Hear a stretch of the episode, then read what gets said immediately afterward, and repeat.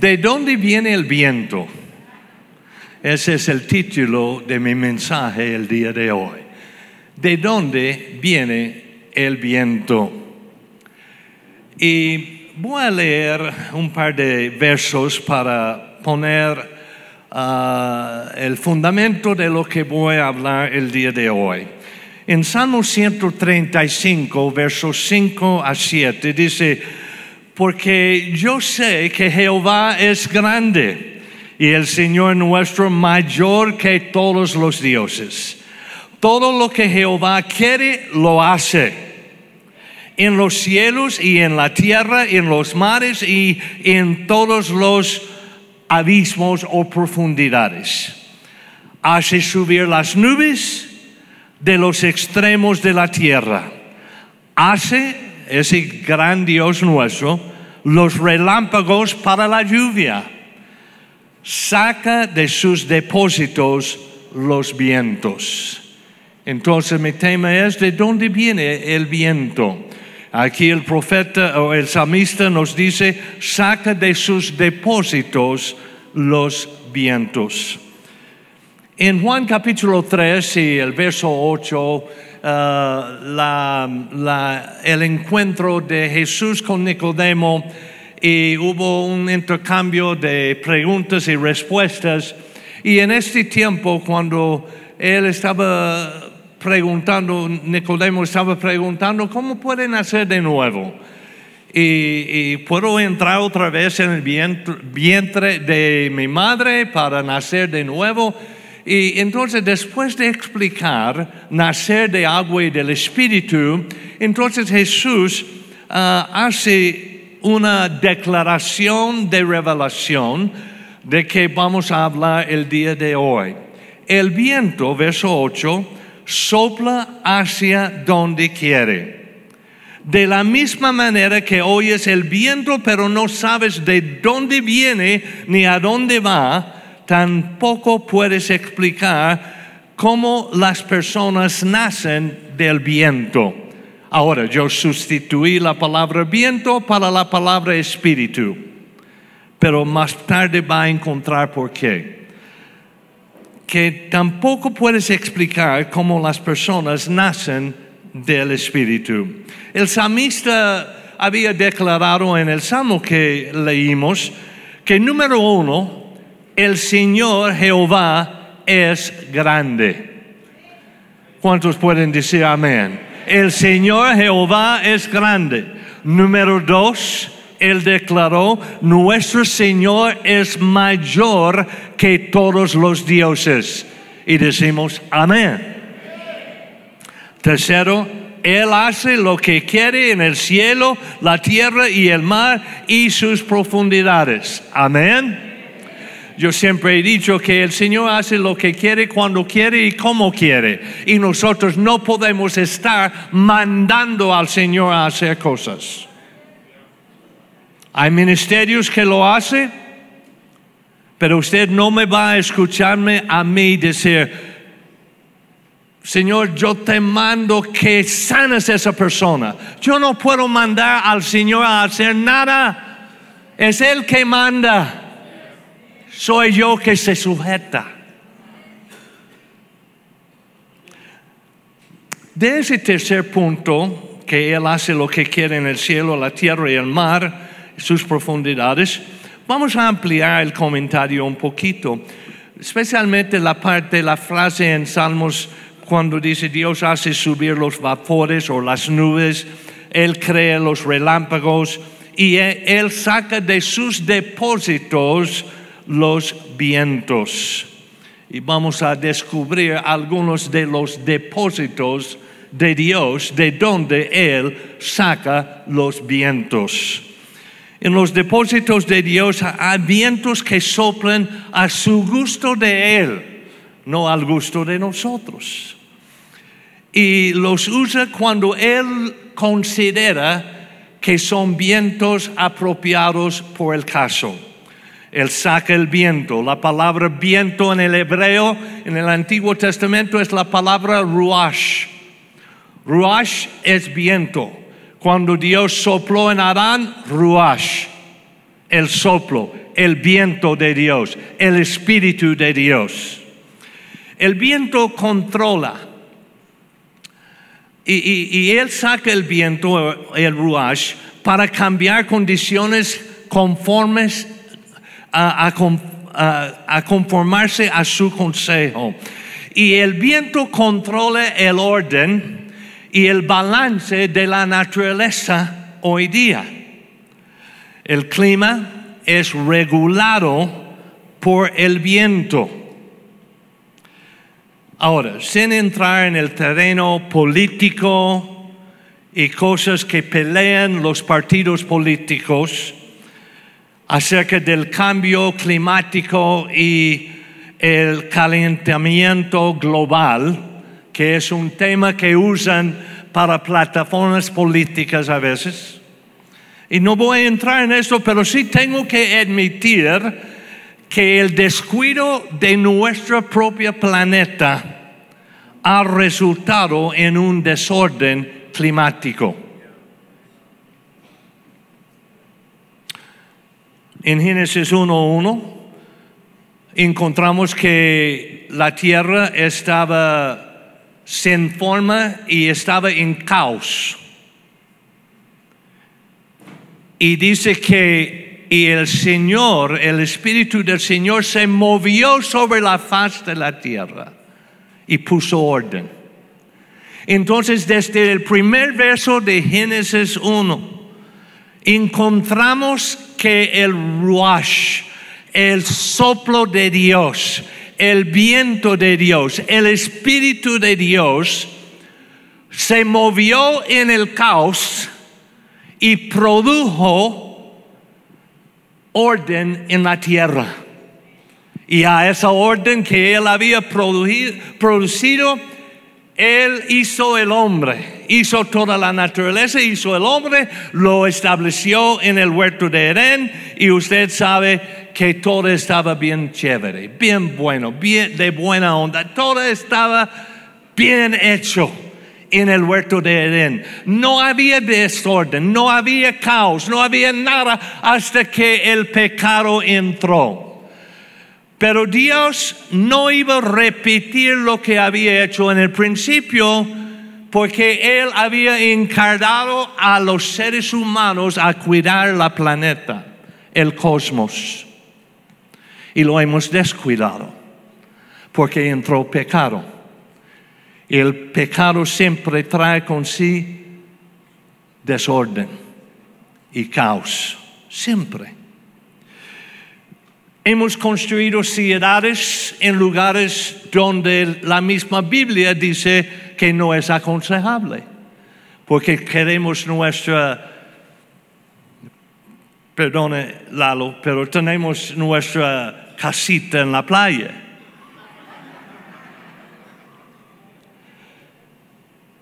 Pero las costas a veces deben de ser respetadas. Porque si no las respetamos, entonces el viento es desordenado y no cumple con su propósito original. También la Biblia habla acerca de construir casa sobre casa, los famosos departamentos en la Ciudad de México. No es aconsejable. Y los terremotos nos han probado que es cosa difícil cuando tembla la tierra y si no están bien construidos caen y traen mucho desastre. Pero no voy a pelear esos, esas escrituras, esos pasajes, ese es para otro tiempo. Pero nosotros vivimos las consecuencias de descuidar el planeta y hacer al gusto de nosotros en vez del gusto del Espíritu. Porque el Espíritu se movió sobre la faz de la tierra y trajo orden. El orden fue rota por el pecado que entró en la raza humana. Por eso la Biblia habla de nuevas tierras, nueva tierra y nuevos cielos que vendrá algún día. Pero hoy vamos a encontrarnos ah, examinando de dónde viene el viento, qué vientos hay y cuál viento debemos de seguir. Vamos a enfocarnos en lo que libera los vientos de Dios a favor de la familia de fe. Y una cosa que libera el viento bueno es la oración. La oración es un viento, porque viene naciendo de nosotros y es una expresión y, a veces oramos y es como que estamos hablando al aire pero estamos en comunión con Dios, pero es una es un viento, es de la vida que está dentro de nosotros, el soplo de Dios que reside en nosotros. Ahí debe de nacer la oración, porque la oración eficaz del justo puede mucho.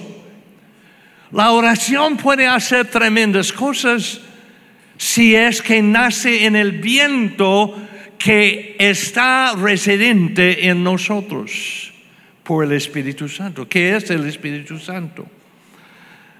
Escucha lo que dijo uno de los padres eclesiásticos del siglo IV, San Juan Crisóstomo. Escucha lo que él dijo. La potencia de la, la oración ha dominado la fuerza del fuego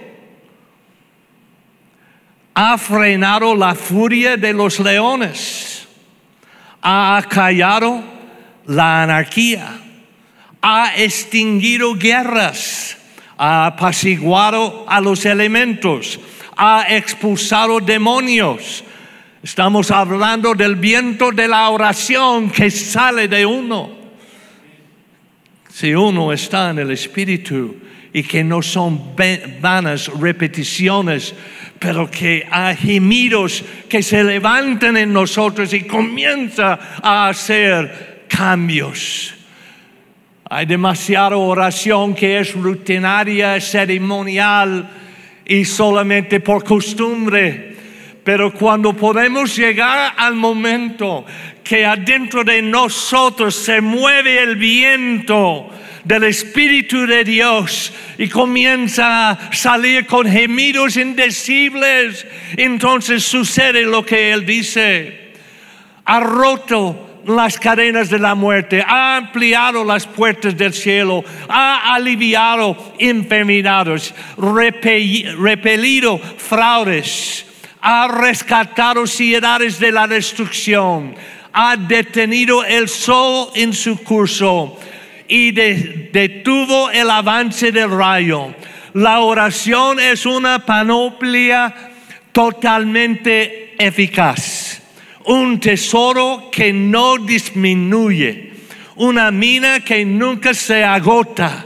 la oración, un cielo sin nubes, un cielo imperturbable por la tormenta. Es la raíz, la fuente, la madre de mil bendiciones. ¡Wow! ¡Qué tremenda declaración de este padre eclesiástico del, del siglo IV! Pero yo creo que eh, en el desarrollo de la iglesia, etcétera, que nosotros comenzamos a caer en la trampa de hacer las cosas a nuestra manera y hacer una, una oracioncita al Señor que no tiene potencia porque no está provocado por el viento, sino por el intelecto. Que alguien diga amén. Y si no está de acuerdo, diga amén de toda forma. La palabra de Dios, la oración de nosotros sopla hoy día.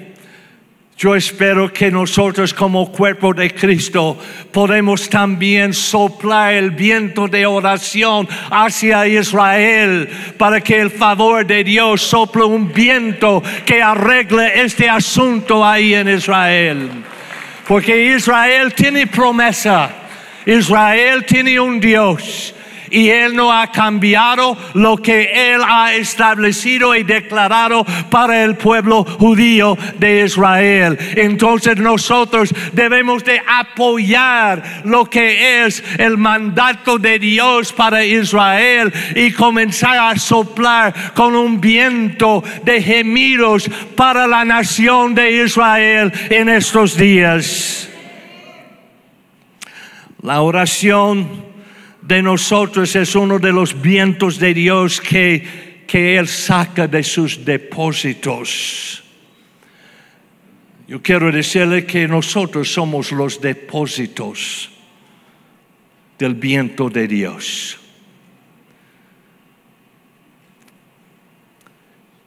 Porque Él nos ha llenado con el Espíritu Santo y llenar una cosa es, es uh, completar el vaso, es totalmente saturar lo que es la, mm, el recipiente que somos nosotros. Y Él saca de sus depósitos.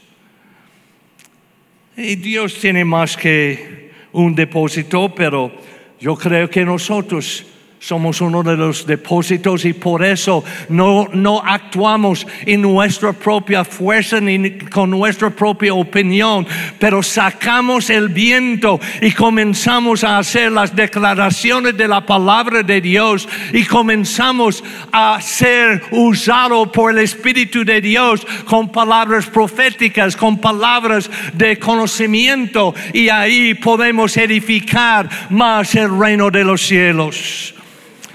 La palabra de Dios tiene mucho simbolismo. Y estudiando para este día hoy, yo descubrí que hay como cuatro vientos en la naturaleza. El viento del oriente, oeste, trae corrección y castigo. Interesante.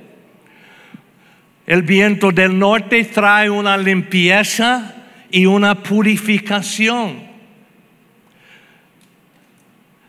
El viento del sur trae calor y renovación. Y el viento del oeste trae las lluvias de bendición. Entonces son características generales. No se puede decir en cada caso cuando usted dice, ah, ahí viene el norte y va a hacer esto el otro. Bueno, prognosticamos según historia, pero no estamos entendiendo el caos que nosotros hemos creado en la tierra que aún la orden que Dios puso de los vientos y cómo suben y cómo bajan y cómo cruzan fue una orden de Dios para mantener sana el planeta, pero nosotros lo hemos interrumpido. El viento del oriente. Oseas en la Biblia habla del oriente, del viento del oriente, que trae corrección y castigo en. Uh, Oseas, Oseas, Oseas, Oseas 13, 15. Efraín era el más productivo de sus hermanos, pero el viento del oriente, una ráfaga del Señor. Un, ráfaga es, cuando de, repente viene un, un fuerte está soplando y de repente se mueve más fuerte. Y se levantará en el desierto, todos sus manantiales se secarán y todos sus pozos desaparecerán. Todo lo valioso que poseen será saqueado y se lo llevarán. Una profecía de Oseas. Y ese habla de un castigo de una corrección. El viento del norte, los profetas Isaías, tanto Jeremías, convocaron el viento del norte en ocasiones para venir y limpiar el pueblo de Dios de sus impurezas. También el viento del sur. El viento del sur trae calor y renovación de fuerzas. Y Jesús lo dijo en Lucas 12, 55. Él dijo, cuando sopla viento del sur, dicen, hoy será un día de mucho calor. Y así sucede. Jesús lo sabía. El viento del occidente o del oeste trae lluvias de bendición. También Jesús en Lucas 12, 54 dice, entonces Jesús se dirigió a la multitud y dijo, cuando ustedes ven que se forman nubes en el occidente, dicen, ahí viene la lluvia. Y tienen razón. ¿Usted ha visto el viento recién? No lo puede ver. ¿Usted lo ha encapsulado el viento? No se puede hacer. ¿Quién lo puede ver? ¿Quién sabe de dónde viene y dónde va? En el depósito de Dios hay vientos que soplan y hay vientos hoy día que están soplando de parte de Dios para llevarnos donde Él quiere que vayamos. El viento del castigo, cuando viene el viento que castiga el impío, viene también el viento que renueva y fortalece el, creyente. El viento que nos inunda con bendiciones. El viento, el, viento de Occidente, las, las bendiciones. El viento que nos dio en el día del fuego pentecostés, el calor, la renovación por el Espíritu. Iglesia, hermanos, pastores, que sopla el viento nuevamente, que sopla el Pentecostés, que sopla la numa de Dios, que sopla ese ruach en el hebreo, numa en el griego, que sopla otra vez. Porque la Biblia dice que los que son guiados, por el viento de Dios en Romanos 8:14. Estos son los hijos de Dios. No, hermano, no dice viento, dice espíritu. Pero mira lo que es espíritu. Es ruach, es numa, es viento. Entonces los que son guiados por el viento, no de otro hermano, pero el viento de Dios. Estos son los hijos de Dios. No es una cuestión de solo recibir un toque del Espíritu, un viento recio y, y, recibir la llenura del Espíritu Santo. Ese no le garantiza ser hijo de Dios. Lo que le garantiza ser hijo de Dios es cuando es guiado por el viento de Dios. Pastores y líderes, es tiempo que seamos guiados no por modas de otros, sino por el mover del viento, el mover del Espíritu de Dios. En Efesios 4, verso 14, no está en, en pantalla, pero solamente le voy a mencionar eso. Dice que ya no seamos como niños fluctuantes, llevados por doquiera de todo viento de doctrina, porque hay vientos de doctrina también. Y que soplan sobre la iglesia del Señor. Una nueva doctrina, una nueva revelación. Hermanos, no esté en búsqueda de nueva revelación. Esté en búsqueda de una nueva iluminación de lo que ya ha sido revelada en la palabra de Dios. Cuando vivimos guiados por lo que ya está revelada, siendo iluminado por el mover del Espíritu Santo, estamos en territorio sano y territorio sólido donde podemos caminar y ser usado por Dios para impactar este mundo.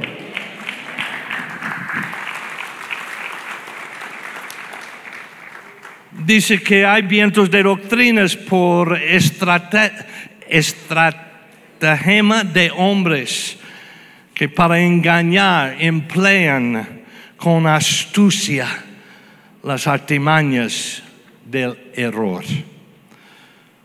¿Dónde está soplando el Espíritu hoy?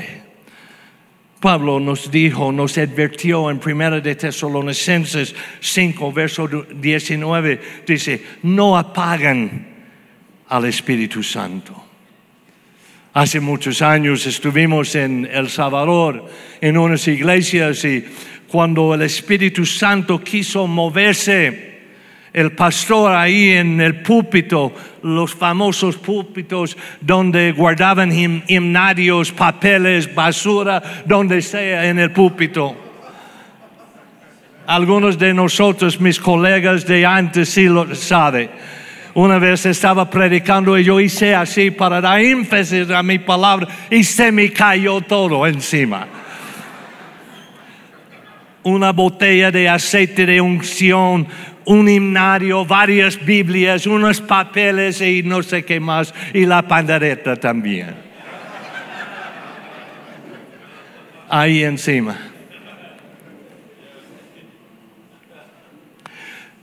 Pero esta iglesia donde estuve, cuando se movía el espíritu, el pastor sacaba una campana. Y todos sabían que tenían que callarse. Cuando la Biblia dice claramente, no apagues al Espíritu.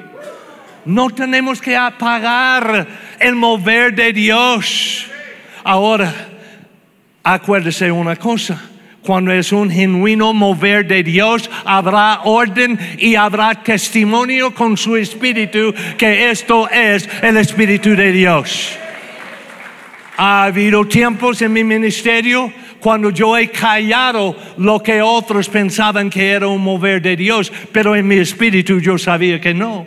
Yo sabía que era una persona que quería plataforma. Era una persona que quería mostrar su espiritualidad y comenzó a hablar en lenguas y dar profecía que no era de Dios. Y tuve que callarlos. Se acabó mi tiempo ya.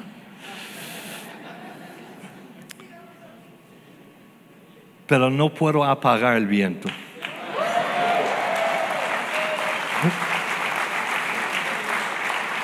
Ni puedo entristecer. Efesios 4:30 dice, no entristezcan al Espíritu Santo de Dios con la forma en que viven. Recuerden que Él los identificó como suyos y así les ha garantizado que serán salvos el día de la redención. No entristezcan el mover del viento de avivamiento cuando viene tocando su iglesia. Santuarios, templos, estructuras, sistemas, modas, la más recién moda de hacer iglesia, eso no es lo principal. Ese no es lo primordial. Lo primordial es el mover del viento de Dios, lo que necesitamos en esto los últimos días. Sus salarios, santuarios y seminarios son buenos, pero nada puede sustituir el soplo del numa de Dios. Era el viento de Dios que llevó el adversario afuera en el tiempo de Moisés. El viento llevó los chapulines o los langostas o los grillos, no sé cómo lo llaman ustedes, pero llevó esos animalitos de plaga. Fue un viento que los llevó al mar. Era el viento del oeste que terminó los tres años y medio de sequía en los días de Elías. Elías estaba orando, sacando del depósito el viento y él vio una nube, mandó sus siervos, dice, vaya ahí a ver, a ver la nube. Y ellos fueron y regresaron y él todavía orando. No, no hay nada de nube. Siete veces tuvieron que salir, pero de antemano, porque tenía un depósito de viento en su ser. Este hombre Elías estaba viendo lo que no se ve, estaba viendo la nube que venía en camino. Y hermanos, alístese, porque yo he visto una nube que viene para el mundo de fe y vamos a ver un avivamiento tal como nunca hemos visto antes. Entonces Elías vio la nube y en fin el siervo viene y dice, bueno, no sé si ese vale, pero vi una nube como tamaño de la mano de un hombre. Él dice, ese sí es. Ese sí es. Poco es mucho cuando Dios está en el asunto. El viento de Dios destruye fortalezas. El viento derrumba barreras.